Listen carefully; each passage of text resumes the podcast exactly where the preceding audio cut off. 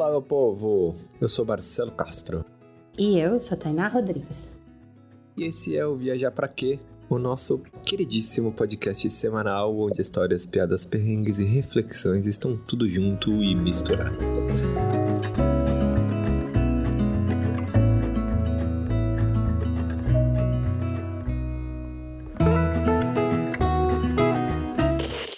Bater um papo com a gente, vai lá no arroba Veja Pra Que Podcast, manda mensagem, vamos conversar, vamos vamos estreitar esse relacionamento, vamos extrapolar a conversa, enfim, queremos conversar com vocês, ouvintes. Venham conversar com a gente, manda mensagem que estamos ansiosos para ouvi-los e bater um papo. Então não esquece, arroba Viaja Pra Que Podcast e também mande esse episódio para sua família, seus amigos no Zap, no grupo do Zap e ajuda a gente a seguir voando. E este é um momento de tensão. Qual vamos dar uma informação que talvez nem todas as pessoas fiquem muito confortáveis com isso, mas sabe aquela velha história de tudo que é bom dura pouco? Ou tudo que é bom dura tempo suficiente para se tornar inesquecível? É exatamente isso. Depois de dois anos e sete meses subindo episódio todo domingo, pesquisando convidados toda semana a gente entendeu que era o momento de parar. Tá de brincadeira, né? Falar aqui do lado de cá, vocês talvez não saibam, mas a gente carrega um amor muito grande por isso, mas também tem muito suor e lágrima. Então a gente entendeu que era o momento de parar. Mas calma, calma, calma, que não é um parar para sempre, é só uma pausa.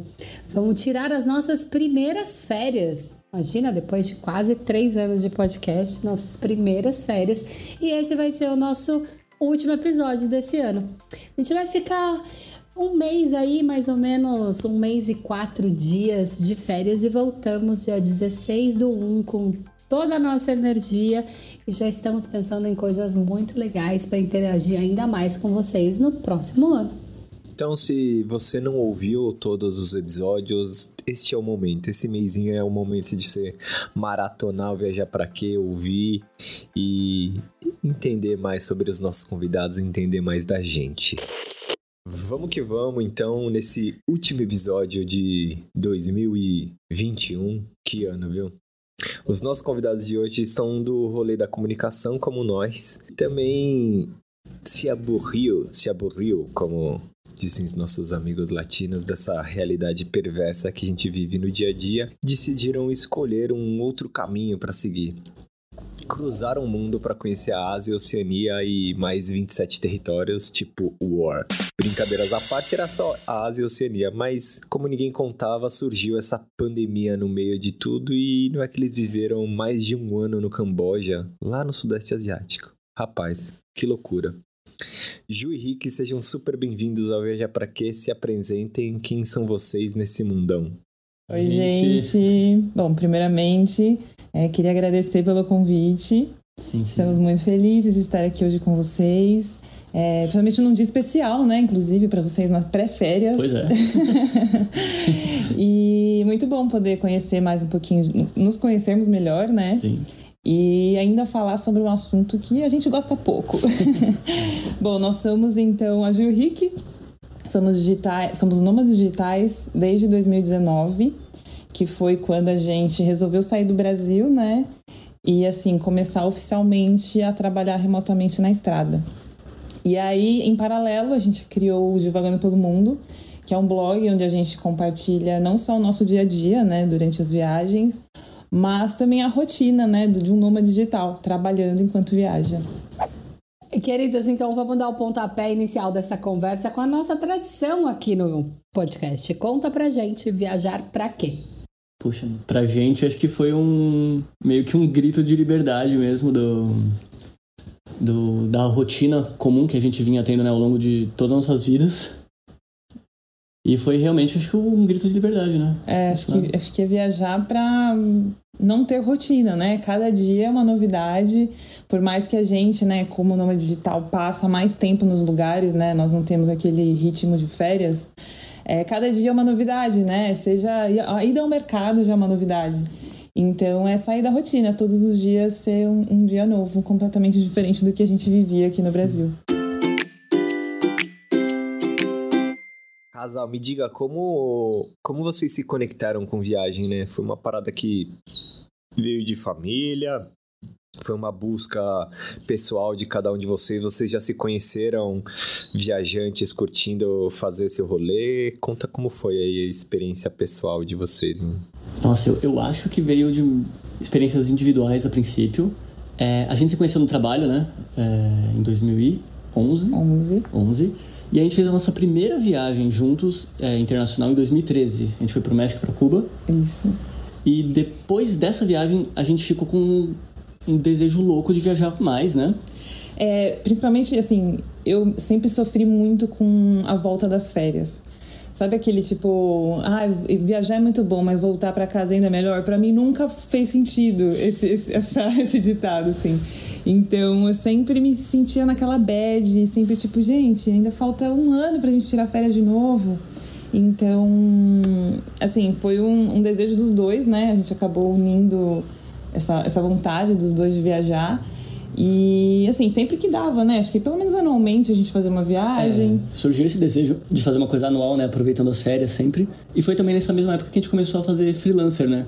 Mantendo o nosso emprego fixo mas fazendo freelancer para gerar uma renda que pudesse fazer a gente viajar mais. E é. a gente foi amadurecendo a ideia de viajar em períodos maiores. É, a gente sabia que, assim, um dia talvez a gente conseguiria, mas a virada de chave mesmo foi em 2016. É, a gente foi passar nossa lua de mel na, na, no Sudeste Asiático. Passamos um mês entre Tailândia, Indonésia e Malásia. E o Rick, ele já trabalhava como freelancer. Eu trabalhava ainda alocado em agência. E hum, foi a primeira, foi o primeiro teste, né, amor, assim, de, de viajar, já. exato, de estar tá trabalhando em um fuso horário completamente diferente, né, 10 horas do Brasil, é, com clientes do Brasil. Então, assim, ele teve que se, que se ajustar, né, a, a, entregas e tudo mais, e foi depois dessa viagem que a gente falou, putz, dá pra gente fazer isso, né? Se a gente se organizar, se a gente estudar melhor como que funciona, é, é possível, né? É real, né, o nome digital. E aí, desde então, né, isso foi em 2016, a gente passou a, né, a, a se planejar, a tentar entender de como maneira que... mais séria, né? Exato. E aí foi em 2019 que a gente conseguiu, de fato, assim, tirar o, o sonho do papel. e tinha um porquê de vocês, tipo, logo de cara já cruzar e ir pra Ásia? Ou foi... Vocês rodaram o globo e foi? Não, acho que primeiro porque a nossa história, né, com a Ásia começou lá na aula de mel e assim, como a viagem foi aquele ritmo de férias, né, foi muito rápido, a gente falava, meu, a gente precisa voltar para cá, né, depois um dia para viajar com calma. Deixou um gostinho de quero mais. Deixou né? muita vontade. E aí o Sudeste Asiático também, assim, é, é um lugar muito barato, sabe? Então é, é muito famoso, né, entre os mochileiros, pessoas que viajam, né, assim, com é, com baixo orçamento, né? Então a gente pensou, ah, pode ser um, lugar legal. Mas como a gente sabia que assim no, no, começo, né, que a gente queria viajar pela Ásia, né, não só pelo Sudeste Asiático. Então a gente falou assim, tá, então vamos, né, começar do mais caro, porque depois a gente vai barateando a nossa viagem. E aí foi o Japão, né, o nosso primeiro destino. A, a questão do Japão é que eles são bem assim rígidos com relação à entrada. Então assim, você tem que tirar o visto no seu próprio país e você tem até três meses para entrar é, lá a partir da emissão. Então, assim, a gente tirou em fevereiro aqui e a gente tinha três meses a partir disso. Então, como a nossa viagem estava marcada para o final de março, a gente falou assim, tá, então vamos já começar por lá, né? A gente até fez umas pesquisas de, de passagem, né, saindo daqui, e o Japão realmente era o que funcionava melhor. Então, foi, foi, foi onde foi o pontapé. Foi, foi pelo Japão, daí a gente foi percorrendo indo, ali. Indo pro oeste. Indo pro oeste, exato.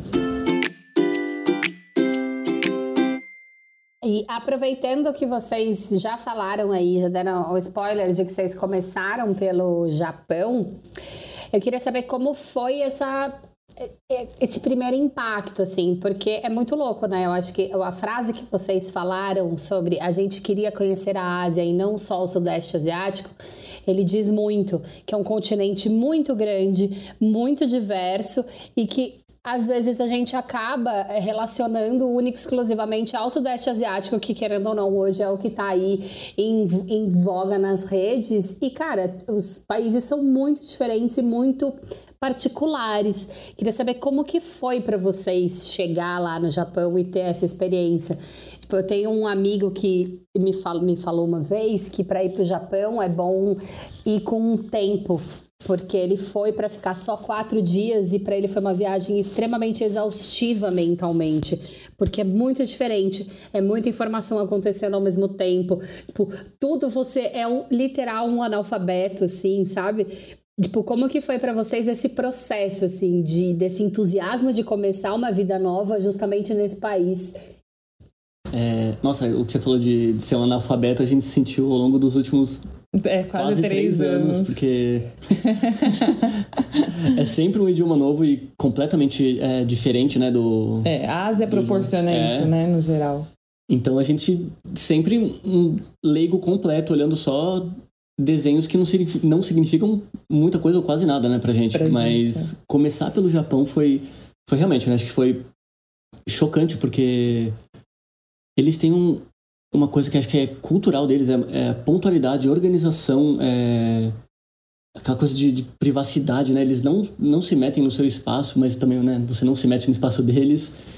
E parecem fechados a princípio, mas eles também são super solícitos, né? Então, acho que foi um choque diário de, do que a gente estava acostumado também, né? Sim, foi porque é, era bastante também diferente do Sudeste Asiático que a gente já tinha visitado, né? É, é isso que ele falou, né? É muito diferente em tudo, porque assim, o Japão é muito. É, tem de tudo lá, né? Primeiro tem a parte, aquela coisa moderna, né? Que todo mundo fala, ah, o Japão, Tóquio e tal. E também tem a parte muito tradicional, tem lugares que você consegue ver as geixas, assim, é, é muito legal. Então, cada bairro que você tá dentro de Tóquio mesmo, é, você parece que está numa cidade diferente. É uma viagem completamente nova. Exato. E a questão até de, da comunicação, os japoneses, eles não falam muito inglês, aliás, eles falam bem pouco, né? Uhum. E então a gente usava assim muito o Google Translator, era assim o aplicativo, acho que foi o aplicativo mais usado da viagem. Porque assim, às vezes a gente estava andando, até, até um exemplo, a gente estava numa cidadezinha bem pequena que a gente foi fazer um bate-volta saindo de Tóquio. E assim, era uma, era uma portinha de uma senhorinha que vendia um tipo um, um chá gelado que eles tomam, que é um chá preto com, com leite. E aí eu olhei, eu falei assim, nossa, eu queria né, comprar alguma coisa aqui. E aí eu percebi que ela era assim, uma senhora bem assim, mais de idade, né? E aí eu até falei pro Rico, eu falei, nossa, como será que a gente vai se comunicar com ela? Aí chegamos lá, não sei o que, ela não falava nada inglês, assim, não era nem um hello, não era nada. E aí eu peguei o, o Google, foi muito, foi muito legal até, porque eu peguei o aplicativo, falei, né, em inglês no aplicativo e na hora ele, ele traduziu, né, para o japonês e eu coloquei o celular assim para ela, para ela ouvir em japonês. Ela respondeu em japonês e o, e o aplicativo respondeu para mim em inglês. Então foi muito legal, sabe? Porque assim, é possível se comunicar, né? Eu sei que assim, a, a, o idioma, né, né, as pessoas costumam, né, ter muito medo de viajar para fora por conta disso, mas, meu, é, é muito possível. Dá super para se comunicar. E os japoneses, eles são muito solícitos. Eles fazem assim, até é, tentavam nos ajudar fazendo mímica, sabe? Eles não conseguiam falar, mas eles apontavam, eles tentavam, assim, de tudo para ajudar. Então foi assim um país que, nossa, ficou muito, ficou muito marcado, né? A gente ficou 35 dias lá e com certeza daria para ficar assim muito mais. Sim. E mesmo assim deixou aquela vontade também de querer conhecer mais. É, é, é muito, muito legal, muito mesmo. Quando eu lembro quando a gente foi, não lembro qual dos países que a gente estava lá na, no leste europeu, ainda, tipo, nem se compara, né? Acho que o leste, o leste europeu tem, alguns países que falam pouco também inglês, mas os jovens, na maioria dos lugares, você consegue se virar, assim, você acha as pessoas e, e rola. Mas sempre ficava uma, tipo, caralho, mano, esse país eu não, não tenho a menor ideia de como, tipo, de como eles. Como se comunicar na língua local, sabe? A gente passava por umas rodeadas. Acho que foi na Hungria. A gente chegou numa cidadezinha no interior da Hungria que, sei lá, onde a gente descobriu, acho que numa cidadezinha que era, tipo, bem de boa. Pô, não tinha nada demais, mas enfim, fomos para lá. E aí, cara, quando a gente chegou, eu falei, caralho, velho, pro Hungria. E aí as pessoas falando, você, mano, você não tem a menor noção do que eles estão falando. Eu lembro que a gente entrou num ônibus local, assim, tipo um ônibus de linha, pra ir pro lugar que o, o host lá do, onde a gente ficou falou. E, mano, caralho, velho, a gente no meio das pessoas ali se comunicando ali era só por gesto mesmo, não tinha, não tinha nada de, tipo, não tinha um Google Translator do meu lado para me ajudar. Vocês conseguiram se comunicar, né, de certa forma, é isso que é o mais legal, né? É, então, é que a gente vai com, com, com vários medos, né, de, ah, não vai dar certo, que não sei o quê, que, porra, a língua é uma barreira tal, mano, e, e aí, cada vez mais você consegue se adaptar e a tecnologia te ajuda, né? Total. Teve até um episódio engraçado que lá no, no Japão eles têm o na parte de baixo, né, onde fica o metrô, eles têm assim, é como se fosse um shopping assim subterrâneo. Tem lojas, restaurantes, é, é muito grande assim. E a gente até falou um dia, falou assim, ah, vamos então, né, comer num restaurante assim bem tradicional, sabe aquele que você senta no chão, que você sabe fazer aquele ritual todo japonês, né? E aí a gente achou um desses restaurantes, né, no, no subsolo. Entramos, só que assim, o, o, o, menu, ele era inteiro em japonês, assim, não tinha nada em inglês. E uma coisa legal, até fazendo um, né, um, só pra é, contextualizar, os restaurantes no Japão, no geral, eles colocam, assim, é, é como se fosse uma vitrine, né, Uhum. de, dos pratos em, em, como se fosse plástico. É tipo uma maquetezinha. Tipo uma maquete dos pratos. Então você só aponta. Isso é muito legal, porque você não precisa né, necessariamente. Né, no menu vai estar tudo escrito em japonês, mas você vai ali ver você exatamente o mesmo prato que eles vão te entregar é aquele que está na maquete. Então você só aponta e beleza, você pede. E aí nesse restaurante que a gente foi não tinha nada disso, era só o menu em japonês. E aí, nesse, nesse lugar, não tinha sinal de internet, porque a gente estava no subsolo. A gente sentou lá e falou, putz, e agora? O que, que a gente vai pedir? E a moça, tadinha, ela também não falava inglês, nada. E a gente falava, tentava entender o que estava escrito ali, Sabendo né, perguntando. Se cabeça, Exato, exatamente. Começou que a gente não sabia se estava de ponta cabeça. E aí a gente apontava, falava alguma coisa em inglês, ela dava risada. Então, assim, foi muito engraçado. A gente falou assim, não tá, vamos apontar e o que vier, veio, assim. Acho que não vai ser uma coisa horrorosa, né? E aí foi assim que a gente acabou comendo nesse foi. restaurante, né? Apontando. Veio uma coisa gostosa, né? Foi tipo um, um era tipo um, um era uma espécie de omelete com arroz. Uma espécie de omelete, outro era porco, acho, é, né? Carne de porco com arroz também. É, assim, deu certo, mas rolou, rolou. rolou. então é isso, né? No fim você consegue é... E você se permite novas experiências, justamente, justamente né, por conta de, dessa, não barreira né, de idiomas, mas essa diferença. É, é legal. É muito legal. Tem uma parada que, que é muito louco, né? Que a gente até conversou na nossa, no nosso papo de pré-pauta, né? Sobre a Índia, né? Sobre o quanto esse país, esse, tipo, é, um, é é uma parada muito surreal do quanto às vezes é difícil você entender logo de cara como que a sociedade funciona, enfim, a questão da pobreza, da desigualdade. E eu queria que vocês falassem como que foi para vocês o, o rolê lá na Índia, esse, esses seus primeiros essas primeiras impressões, nem primeiras, né? As impressões no geral, porque ao mesmo tempo que todo mundo fala que é, é uma parada muito pesada, assim, de, de lidar, todo mundo meio que sai apaixonado do lugar também, né? Com vocês rolou a mesma coisa? Com certeza, acho que a gente teve primeiras impressões todos os dias, a todo instante lá na Índia, né? É, era chocante, assim, a todo momento, né? É, é e em todos os sentidos, né? É a gente ficou lá 35 dias, é. passamos por 10 cidades. 30 e pouquinhos dias. É. Só no norte do país, e mesmo assim, a gente não conseguiu, sabe, é, ter um, um senso de familiaridade com muitas coisas lá. É tudo diferente, tudo é novidade. É, e é justamente isso, né? É, eles têm arquiteturas lindas, históricas, antigas, preservadas, e logo ao lado uma miséria, assim, sem igual, que a gente não tinha tido contato até hoje. É. E a, a, paralelamente um povo super simpático, super cordial, super, super solícito, solícito, mas também um povo que tenta te passar uma perna aqui, tirar um trocadinho seu ali. É, mas aí a gente acaba entendendo, né? Eles passam assim por uma situação que é, meu, Sim, muito surreal, é um contraste, né? É um contraste muito que... foda, muito foda. E até assim, no primeiro dia que a gente chegou, né, nossa primeira saída assim que foi para sacar dinheiro, a gente levou muito tempo pra atravessar a rua, né? Assim, a gente não conseguia atravessar a rua e era muito carro, era vaca passando de um lado pro outro, e aí buzina, e aí muitas pessoas, e aí a gente olhou e falei, meu, a gente vai ficar aqui um mês, será que vai rolar? Tipo, a primeira, a primeira impressão, assim, é, é bem pesada. E aí, aos poucos, você vai entendendo, mas é aquela coisa, né? Você tem que ir para a Índia com a mente muito aberta, Totalmente aberta. né? Você tem que estar, tá, assim, é, aberto a, a conhecer, né? A ver muitas coisas diferentes, completamente diferentes, né? Do que você já viu.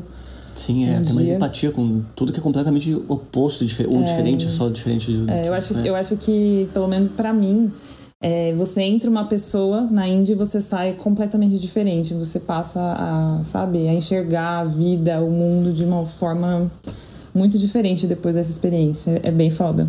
É muito louco isso aqui, né? Você vê, tipo, aqui no Brasil tem vários problemas de desigualdade social gigantesca. Com a pandemia as coisas ficaram piores ainda. Isso que você falou das pessoas tentar se aproveitar. Acho que ontem eu e até, né, a gente tava conversando com alguém sobre isso. E o quanto, tipo, a pobreza faz com que as pessoas elas têm que se virar para conseguir colocar um prato de comida ou comer alguma coisa para viver, sabe? E aí cada um dá um jeito. Se você não tem, se você não tem um emprego formal, você precisa dar um jeito. E aí os caras aí vira, tipo, é igual aqui que eu tenho uma questão bem séria com pessoas que ficam guardando carro na rua e que te obrigam a pagar para vigiar o seu carro, sendo que, cara, eu não quero que você vigie. Se você não paga, é capaz do cara zoar o seu carro, sabe? Eu tenho uma questão, tipo, muito séria com isso. Apesar que eu não tenho carro há muito tempo que isso não acontece, mas, cara, eu não quero, sabe? Não tenho, não tenho esse, esse desejo. Mas aí, o, tipo, é meio que a forma que o cara encontrou dele cara, dele conseguir um dinheiro, assim, e acho que nesses momentos ainda é pior ainda, né, que a gente tá vivendo, tipo, desemprego altíssimo, sabe, então, é meio que, é, é meio que uma luta, sabe, cada um vai pro seu canto, e aí você... E acho que tem, tem um plus na Índia que é a questão religiosa, sabe? A, a própria. A própria, tipo, o, as tradições culturais das castas. Então é meio que uma junção, mano, de, de, de coisas muito diferentes do que a gente tá acostumado, sabe? O Brasil é um país que é majoritariamente aí da religião católica ou é evangélico, enfim. E, e a gente não tem esse, essa visão de vida que a galera vai mais para os budistas, hinduístas tem, sabe? E é muito tenso, assim. É, não. O, acho que a, a, própria religião é uma coisa que a gente reparou bastante na Ásia em geral, não só na Índia. Como elas ajudam a construir esses hábitos e costumes, mas também é uma coisa realmente cultural deles, né? De respeitar a propriedade do outro. Eu perdi a câmera fotográfica umas três vezes, né, ao longo da uhum. viagem. e nas três vezes me devolveram pra gente. É, então, assim, eles respeitam muito essa coisa e no, no sentido da, da Índia, eles têm, parecem golpes inocentes, né? O que tentaram passar, passar perna, entre aspas, na gente, né? Tipo, tira um truquinho aqui, cobra uma coisa só pra guardar o sapato na entrada de um templo para ninguém roubar seu sapato. Essas coisas. É, são coisas. É, mas. Uhum. Realmente, é, acho que faz parte da, da, dessa coisa de tentar tirar um dinheiro para sobreviver dentro de um, de um contexto de miséria tão amplo e diversificado. E ainda tem a questão das castas, né? Eles têm meio que se conformar com a situação deles, mas ainda assim tem que sobreviver. Então é, é, é uma batalha muito louca, né? De... É, acho que deve levar uma vida, assim, é. pra você entender. É. é, você tem que amadurecer muitas coisas, sabe? Internalizar, entender que, cara, também tem, um, tem uma parada que a gente sempre fala que a gente, enquanto está viajando, a gente de forma alguma, a gente tem que ir muito mais com o olhar observador e que, cara, a gente não vai mudar porra nenhuma de lugar nenhum que a gente, que a gente for, sabe? Então, é mais a gente ir entender como as coisas funcionam e ver o, o que, que a gente consegue. Sim, sim, é sempre uma viagem de autoconhecimento, né? Justamente que nesse a gente não vai conseguir mudar uma, uma questão tão enraizada. E nem precisa mudar também, né? Aquela coisa, né? Não tem certo e errado dentro da. Pode ter sua opinião particular sobre o assunto, mas acho que o respeito né, a essas coisas é, é realmente fundamental. É, até a gente viu na Índia mesmo, né, uma guest house que a gente se hospedou, é, em que o casal que, que hospedou a gente, eles eram de castas diferentes, e aí por conta do casamento deles, a família da, da mulher parou de, de falar com ela. Ela, a família cortou família. relação com ela porque ela resolveu se casar com uma pessoa de uma outra casta. Sim. Então a gente falava, tá, mas e aí, né? Tipo, vocês não têm mais contato? Não. Tipo, e aí ela até comentou que tinha visto a mãe andando ali na região, no, no bairro, uns dias antes, e que passou reto, assim. É realmente, assim. é, realmente eles levam isso muito a sério. E aí entra também uma outra questão que a Índia é um país muito machista, né? Então, ali no caso, o homem ali daquele casal, ele estava numa, numa casta acima dessa mulher. Só que ele, por ser homem, ele não poderia abandonar a família dele para ir morar com ela. Quem tem, tinha que abandonar, né? Quem tem que abandonar é a mulher. Então ali foi uma escolha dela, né? Então é a mulher que tem que abandonar, então a família dela virou a cara para ela. Então rola muito disso também, né?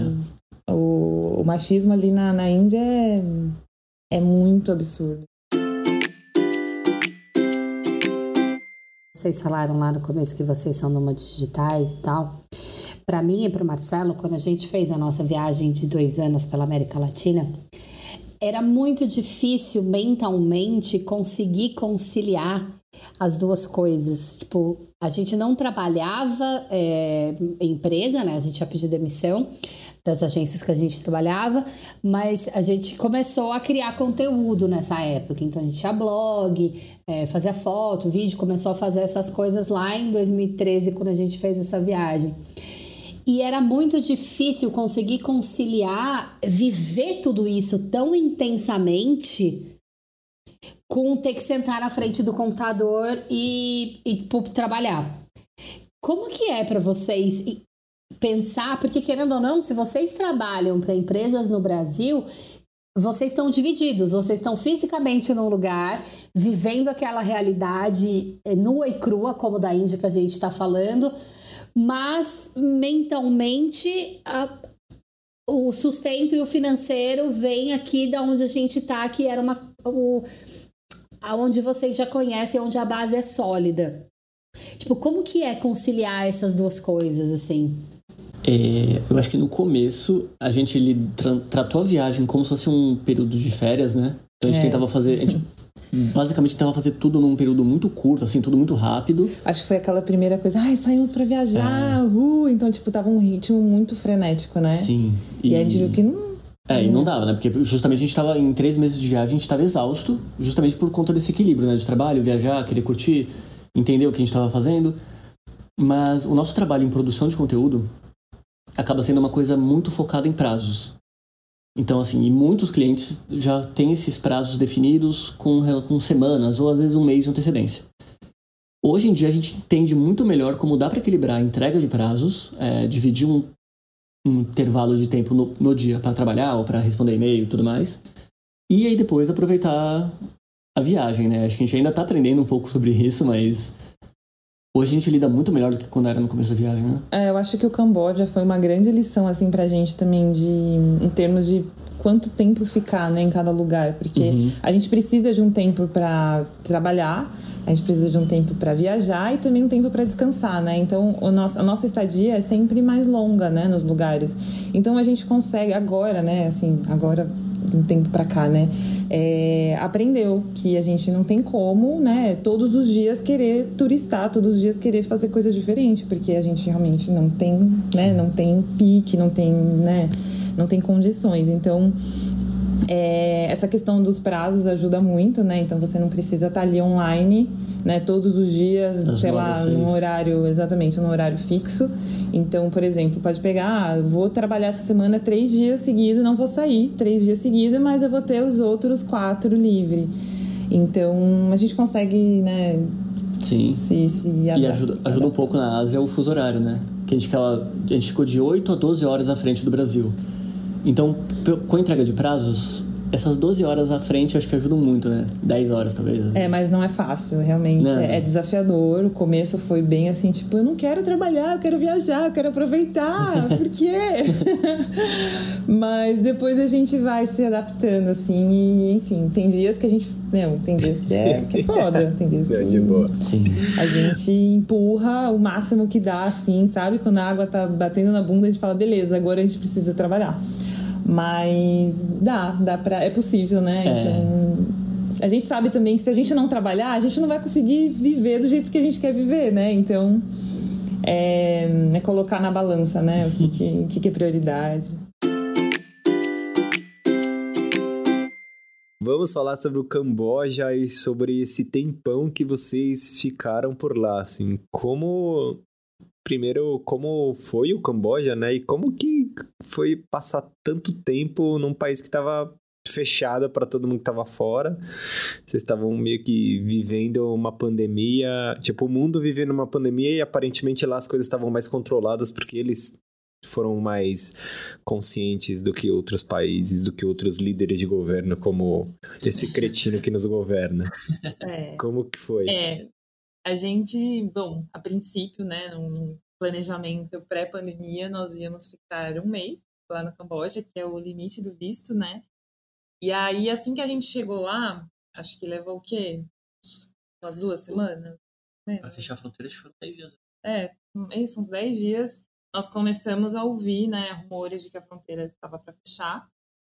E aí a gente falou, não, beleza, né? Na Ásia, em geral, né, quando estourou a pandemia, mesmo né, tendo estourado ali na, na China, inclusive a gente estava na Tailândia quando o, o, primeiro caso fora da China foi na Tailândia, nós estávamos lá. Então, assim, desde o começo, foi, foi. Inclusive, a Tailândia é o país que os chineses mais viajam, assim, de férias, em, na época do Ano Novo Chinês. Em janeiro, o Ano Novo Chinês e a Tailândia foi o destino que eles mais visitaram. E nós estávamos lá, exatamente. E aí, só que desde o começo, né, a Ásia levou isso muito a sério.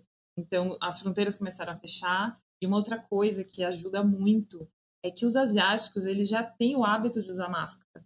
Então, assim, você vai no Japão, é, você está andando na rua, as pessoas estão de máscaras normalmente. Então, acho que isso também né, favoreceu muito a situação na Ásia, porque as pessoas elas já tinham esse hábito, então, assim, elas só precisaram manter. E, e aí, com as fronteiras fechadas, né, assim, ninguém podia entrar, ninguém podia sair também. Então, foi muito mais fácil, né, de, de controlar. E aí, quando a pandemia começou a estourar mesmo, que as fronteiras fecharam e nós estávamos no Camboja, tinha alguns brasileiros, né, que estavam tipo, de férias, sabe? Só passando ali, iam voltar para o Brasil. E aí rolou, né, um voo de repatriação na época, acho que foi em abril, né, do ano passado. E nós tínhamos a opção de voltar para o Brasil, mas foi quando o Brasil estava assim começando a explodir, né, de casos. A gente falou assim, meu, por que a gente vai para lá? Aliás, por que a gente vem para cá, né? Agora que nós porque hum, aqui tá muito seguro, né? Então, assim, e dava também aquele medo. Imagina a gente vai pro Brasil e a gente fica preso lá, vai saber quanto tempo essa pandemia vai durar. A princípio, todo mundo achava que ia ser coisa de um mês, Dois, né? Três, é. seis meses. E aí deu muito esse medo. Então a gente falou, tá, então vamos ficar aqui, vamos, vamos ver qual é que é. E aí se estendeu, de um mês virou um ano e meio. Foi assim, acho que a maior aventura. Foi, é desafio, aventura, foi tudo. Né? Foi, foi incrível. Foi, foi, foi muito uma experiência, assim, que é isso que você falou, né? Nós vivemos uma pandemia completamente diferente da de vocês. Inclusive, a gente voltou para o Brasil faz dois meses. Nós passamos a usar máscara agora que nós voltamos para cá. Com mais frequência. Com né? mais frequência, assim. Lá a gente não tinha, a gente ainda mais que a gente morou a maior parte do tempo numa ilha que estava em lockdown e não tinha nenhum caso de Covid. Então, não, nós não tivemos essa, né, esse, esse, contato, assim, com a pandemia, Não, né? só por notícias que eram desesperadoras, mas ao nosso redor realmente era outro mundo. A gente estava numa bolha, dentro de uma bolha, dentro de uma enorme bolha, né? Mas e vocês, tipo, como que vocês fizeram? Vocês alugaram uma casa e ficaram ali parados, tipo, vivendo... Beleza, como se estivessem de mudança pro Camboja, é isso? A gente demorou para encarar dessa maneira, porque sinceramente, no começo a gente ficava, a gente tava numa guest house, né? Aí, sei lá, vamos, vamos fechar um mês, porque quem sabe não vamos abrir a fronteira no mês seguinte. Não, no começo a gente tava estendendo por semana. É. A gente falava, então, moço, acho que a gente vai ficar mais uma semana. A gente não vai conseguir ir embora agora, não. Talvez semana que vem a gente vá. E o negócio foi estendendo, estendendo, estendendo. Quando a gente viu, a gente tava, tipo, três meses nessa guest house. E ele falou, cara, acho que a gente não vai sair desse lugar. É, aí foi a questão de baratear e realmente pensar numa, numa coisa mais de conforto, que a gente alugou um, uma, um quarto, né, um apartamentinho lá no... Isso. Na mesma cidade que a gente estava, a gente ficou lá mais três meses. É, e aí quando as coisas lá começaram assim, porque apesar do vírus, né, lá estava, estava muito controlado, é, os, não tinha turista no país, né? Quem, novos turistas. Os novos turistas. Quem estava lá já estava lá um tempo. E muita gente, né? Todos os países, pelo menos a maioria, é, fez o voo de repatriação. Então não tinha muitos turistas. O que aconteceu? Os lugares turísticos começaram a fechar, os restaurantes começaram a fechar. Então a gente falou, tá, então vamos esperar, né, as coisas melhorarem por aqui. E aí a gente começa de fato a viajar pelo Camboja. Então isso levou uns cinco meses no total. Sete, né? Sete meses. Sete meses ao total. Que daí a gente falou assim, tá, agora a gente vai viajar. Daí foi que a gente começou a. Ah, então a vocês viajar puderam se locomover lá enquanto. Isso. Tá. A eu- partir de novembro, sim. Até entre março e outubro a gente ficou no mesmo lugar. É, mas assim, lá no lugar que a gente estava, a gente conseguia fazer bate e volta para outros lugares. Então, assim, tava tudo funcionando, a gente conseguia. Sim. Foi uma opção nossa ficar ali quietinho, né? Esperando Sim, as sim. coisas, né, se assentarem, daí. Mas, gente, é uma pergunta assim: não rola um medo de pegar essa porra e tá lá no Camboja, tipo. Sistema de saúde, não assim, que, sei lá, voltando pro Brasil fosse é, não, não tivesse correndo risco, mas pelo menos aqui a gente conhece, sabe, como as coisas funcionam, sabe, das burocracias, dos pormenores. Tipo, eu não sei como funciona você chegar num serviço público de saúde no Camboja como gringo e ser atendido. É, não, rolava assim esse medo, mas o que nos deixava mais confortáveis é que, por exemplo, essa cidade que a gente morou mais tempo, a gente sempre acompanhando, né, os casos no Camboja. Tinham, quantos casos tinham ano passado, amor? Era nem Sim. 200 casos É, ano passado. Então, assim, até, até fevereiro deste ano, não tinha 200 casos no Camboja. Então, pensa, na cidade que a gente estava, não tinha nenhum infectado. Então, a gente andava com muito mais segurança. A gente não ficava pensando, né? Ah, Era higienização. é, higienização, a gente não tinha contato com outras pessoas, né? Nós acabamos nos isolando. E aí, ficava mais tempo em casa, claro, porque, de qualquer forma, né? Rolava esse medo, óbvio. Mas não tinha casos lá. Então, o nosso medo era maior se a gente, com certeza, estivesse aqui. Uhum. Então a gente falou assim, ah, né? Então a gente estava conseguindo se, se Sim, lidar bem, é. né? Assim, com a, com a situação. Sim. E mentalmente, como que é isso, assim, tipo, de ver o mundo colapsando e querendo ou não, vocês estavam pô, meio que de férias no resort, né? Tipo, casa foda, numa ilha, não sei o quê. Foi foda. Eu tive crise de ansiedade ano passado, porque hum, eu entrei assim numa fase, isso quando a gente, logo que a gente chegou no Camboja, né? Eu ficava o dia inteiro acompanhando as notícias aqui do Brasil. E aí eu falando assim com a minha família, com a minha mãe, com a minha irmã, eu ficava assim angustiada, né? Sei lá, qualquer deslize da minha mãe, por exemplo, minha mãe, ah, peguei, peguei o elevador sem máscara, sei lá, qualquer coisa que eu achava absurdo, já me dava muito nervoso, porque eu ficava, meu, a gente tá preso num país, né? As fronteiras estão fechadas, não tem como a gente sair daqui. Se acontece alguma coisa, né, com a nossa família aqui no Brasil. Então, assim, isso, isso foi o- a parte foda, né, de, de ter decidido ficar lá. Porque não é fácil, né? As notícias no ano passado aqui no Brasil foram assim, né? Todo dia era foda e a gente se viu assim nessa. Era um filme de terror onda. novo todos os dias, né? É. As manchetes do. A, a parte, assim, mentalmente foi, foi complicado. Foi difícil de, de lidar por conta das notícias, né, aqui do Brasil. E vocês, nesse período que vocês passaram parados, vocês encontraram alguns missionários? Foi, a gente teve um contato muito grande com bastante brasileiro, que, surpreendeu né, a gente, a quantidade de brasileiros morando no Camboja. Mas é muito louco, né? Que é um país majoritariamente é, budista e tem bastante missionário brasileiro fazendo uns projetos sociais muito legais, assim, né, na, nessa cidade que a gente morou um tempinho lá, que chama Campote. A gente conheceu uns quatro ou cinco projetos sociais diferentes, né? Foi, eu tô falando Era de um- brasileiro. de brasileiros, é, missionários que, que, que vão em suas missões é, para o Camboja. E aí trabalham fazendo um abrigo seguro para crianças, é, um projetinho de escolinha de futebol para as crianças. É, eles resgatam, né, crianças em situação de risco nas ruas. E aí, meu, a gente até, ano passado, no final do ano, a gente até fez uma campanha, é, junto com outros viajantes Brasileiros também. brasileiros também, para arrecadar, né, dinheiro para ajudar essa ONG desse casal de brasileiros. Eles têm, né, eu quanto- nem sei quantas crianças eles têm Acho lá. que 15 ou 16 agora. E, e é muito legal, porque você chega lá nessa ONG, a gente teve muito contato com eles, as crianças cambojanas falam em português já. Sim. Muito legal, muito legal, assim, e são, assim, super, né, Doces de crianças, super né? queridos. né. Então foi muito legal ter esse contato, né, então, é, no fim das contas, a gente acabou criando um lar, né, lá, e aí com brasileiros ainda mais, né, então a gente se sentia abraçado, né, É. todos os dias, de qualquer forma a gente encontrou, né, um cantinho, assim, Sim. Foi muito legal ter, ter esse Foi contato uma, com eles. uma comunidade quase, né? Nesse... É, e, e conhecer projetos tão legais assim, né? Que, que tiram essas crianças das ruas, enfim, dão uma, uma vida melhor para elas. Foi assim muito, Foi legal, especial. É.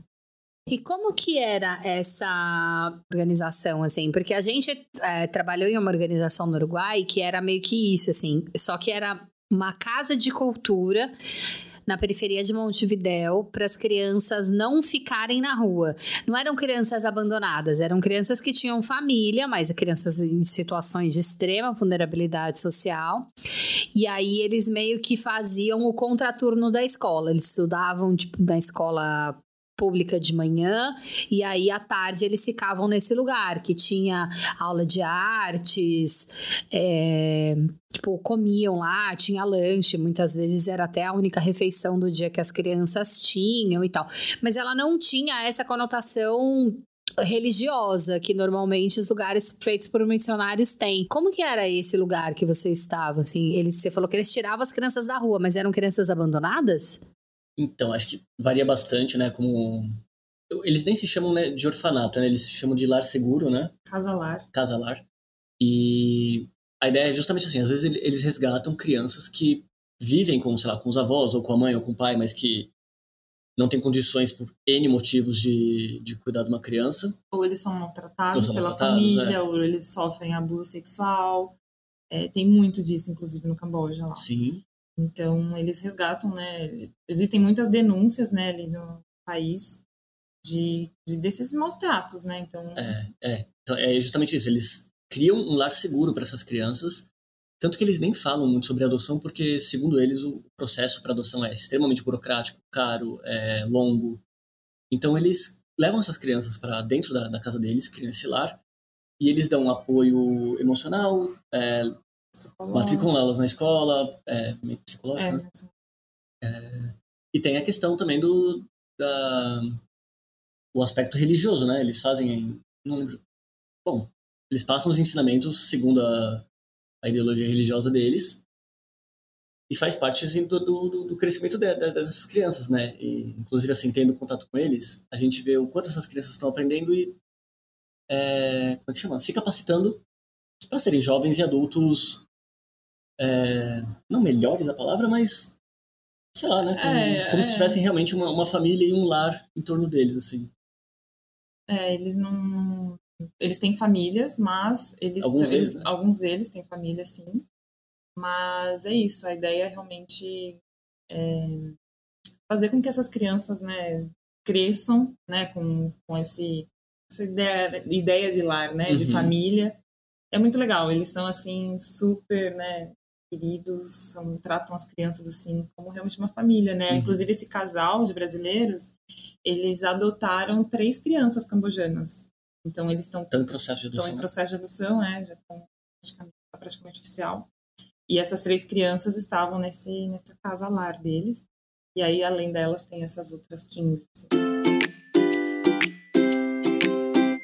E conta pra gente uma história que que história é essa? Foi de vocês cruzarem com cobras pela, pelo Camboja? Foi um perrengue? Foi uma coisa tensa ou foi uma coisa legal?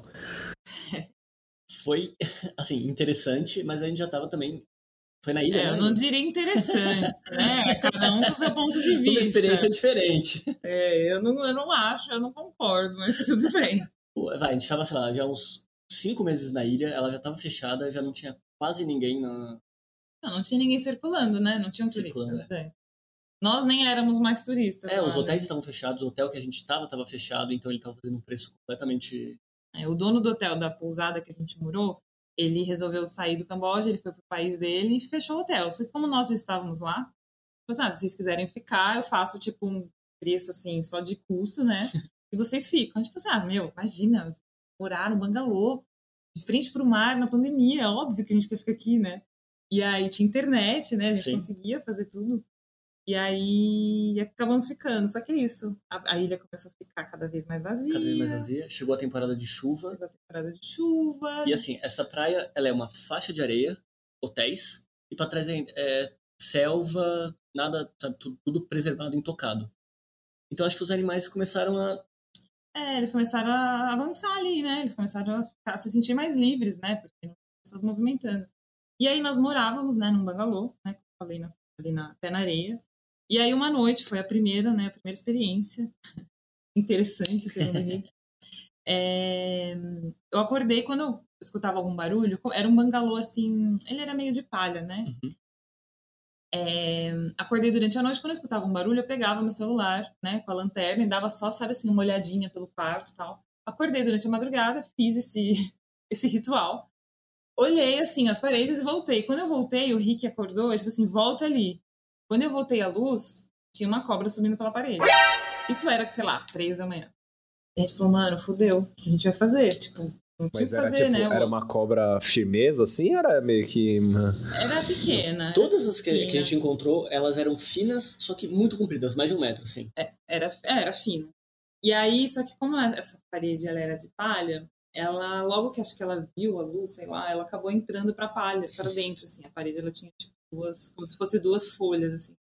E aí a gente olhou e falou, tá, sair do quarto agora, três horas da manhã, não é opção, né? Porque o que a gente vai fazer, né?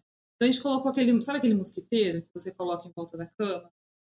E aí a gente colocou, falou, meu, vamos prender o máximo que der esse mosquiteiro, amanhã a gente vê o que a gente faz. Mas claro que, né, eu tô contando agora, assim, com uma leveza, porque na hora não foi, assim, nem um pouco, nem um pouco feliz, né? Eu não consegui dormir. Não, não, eu não consegui dormir essa noite. O Rick tranquilão, dormiu, pra ele foi interessante. O mosquiteiro salvou a gente. Nossa, ele tava benzão lá.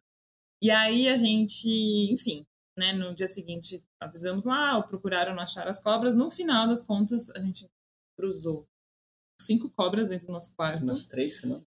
Nas três semanas total foram cinco cobras e uma dentro do banheiro enquanto a gente tomava banho. é, e aí, a partir dessa cobra, a gente falou, não, tá rolando, tipo, não tá legal. Daí a gente trocou de bangalô e aí no fim a gente não viu mais cobras, a gente acredita que tinha, Dentro do bangalô não, né? Mas... Dentro do bangalô não, mas provavelmente tinha algum ninho ali dentro. A gente estava invadindo o habitat dela. É. E o Camboja tem muita cobra. Inclusive, eles têm até um grupo no Facebook que chama Snakes of Cambodia, que é para você, se você encontra uma cobra, as pessoas pegam e mandam lá e você fala, ah, essa aqui é venenosa ou não? E aí eles te falam, assim, eles são muito expertos em cobra. E aí, essa foi a experiência, né? Foi.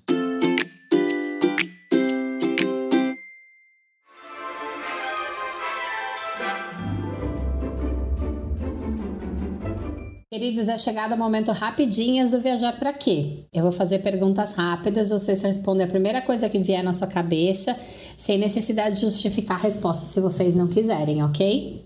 Qual característica você considera mais importante em uma pessoa? Bom, a sinceridade. Eu ia falar sinceridade também. Já era.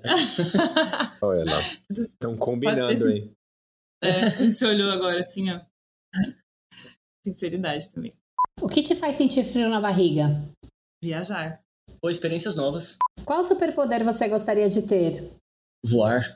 Voar. Qual o seu maior prazer culposo? Chocolate. Poxa, a minha acho que é. Acho que é o café, cara. Qual a trilha sonora da sua vida? Pode ser uma música, uma banda, o que vocês quiserem, um cantor, o que vocês quiserem. Pra mim, Beatles. Pra mim, Nirvana. Você preferia ficar preso numa jaula com um tigre ou numa piscina com um tubarão? Ótimo, jaula com tigre, eu acho. Ah, piscina com tubarão. Certeza absoluta é essa coisa mais legal, né? Ótima. Uma, uma jaula com tigre com uma segurança. Ah, beleza. Jaula é. com tigre. Não, eu fiquei pensando na piscina tentando me esquivar do tubarão. Acho que na, na jaula eu não ia conseguir. Eu gosto de felinos, eu ia morrer feliz. eu ia morrer comido, mas feliz. Sim. É. Fazendo carinho nele. Se você pudesse passar uma hora da sua vida conversando com qualquer pessoa no mundo, seja ela viva ou morta, quem seria e sobre o que vocês falariam? Qualquer pessoa? Acho que eu falaria com. Acho que eu gostaria de conversar com os Beatles e falar sobre a experiência deles na Índia. A gente foi no retiro que eles, que eles passaram, né, um tempo lá. Acho que eu gostaria de ouvir deles, assim, a experiência. Ah, para mim é mais pelo momento mesmo que eu tô, tô, lendo um livro do Gabriel Garcia Marques. Eu gostaria de falar, falar, ter uma conversa com ele a respeito de jornalismo e literatura. Qual a última coisa que você pesquisou no Google? Última coisa, olha, vou ser sincera, tá? eu coloquei esse o Zencast aqui, né? Cara, o meu era por questão de trabalho, foi pesquisando os pontos turísticos em Gramado. e o que não pode faltar na sua mochila? Hoje, para mim, é o esse dispositivo aí para ler livros digitais. Você não quer fazer propaganda? Do Kindle? É. Pode ser um Kindle. ah, para mim é o Power Bank.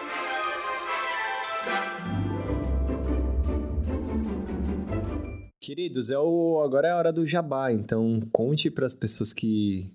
para esse ouvinte querido que nos ouve, onde eles podem encontrar vocês, onde eles podem bater papo, saber das andanças de vocês, dos planos, etc, etc. Bom, o nosso perfil no Instagram é o Divagando Pelo Mundo. Lá nós compartilhamos né, um pouquinho do nosso dia a dia, viajando. No momento nós estamos no Brasil, mas mês que vem a gente já volta para a estrada é, para retomar né, a nossa, nossa viagem lá na Ásia. É, então a gente compartilha um pouquinho nosso dia a dia, nossa rotina também como nome digital. E também nós temos um blog que ele ainda está caminhando aos pa passos lentos, mas a gente está hum, é, alimentando ele aos poucos. E lá a gente vai compartilhar né, todos os nossos roteiros, todas as nossas dicas dos todos os lugares que nós né? passamos, experiências. Então acho que são as melhores, melhores formas de entrar em contato com a gente. Queridos, queria agradecer demais esse papo com vocês. Foi muito gostoso. Achei muito é, sereno a forma com que vocês encararam essa turbulência aí que vocês passaram no Camboja e enxergaram o copo meio cheio da, das possibilidades aí que estavam abertas. Foi muito gostoso, de verdade. Queria agradecer, tenho certeza que os nossos ouvintes gostaram bastante. Não é mesmo, meu querido? Nós gostamos muito e de certeza que eles gostaram. Brigadão, viu? Nice. Nós agradecemos mais uma vez. Exatamente. Um Foi um prazer, prazer enorme, muito divertido. Muito. E agora aproveitem as férias, né? agora é o momento de vocês. É isso. Brigadão, queridos, por esse papo e você que nos ouve reforçando, esse é o nosso último episódio de 2021, este ano terrível que que estamos vivendo. É...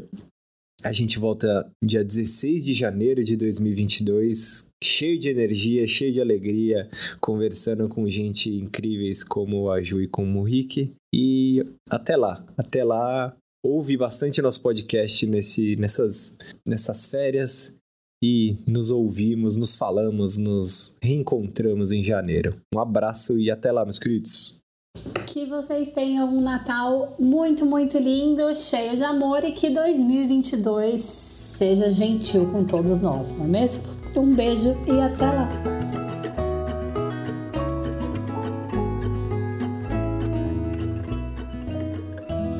O Viajar Pra Quê é produzido e apresentado por Marcelo Castro e Tainá Rodrigues e editado por Breno Santos.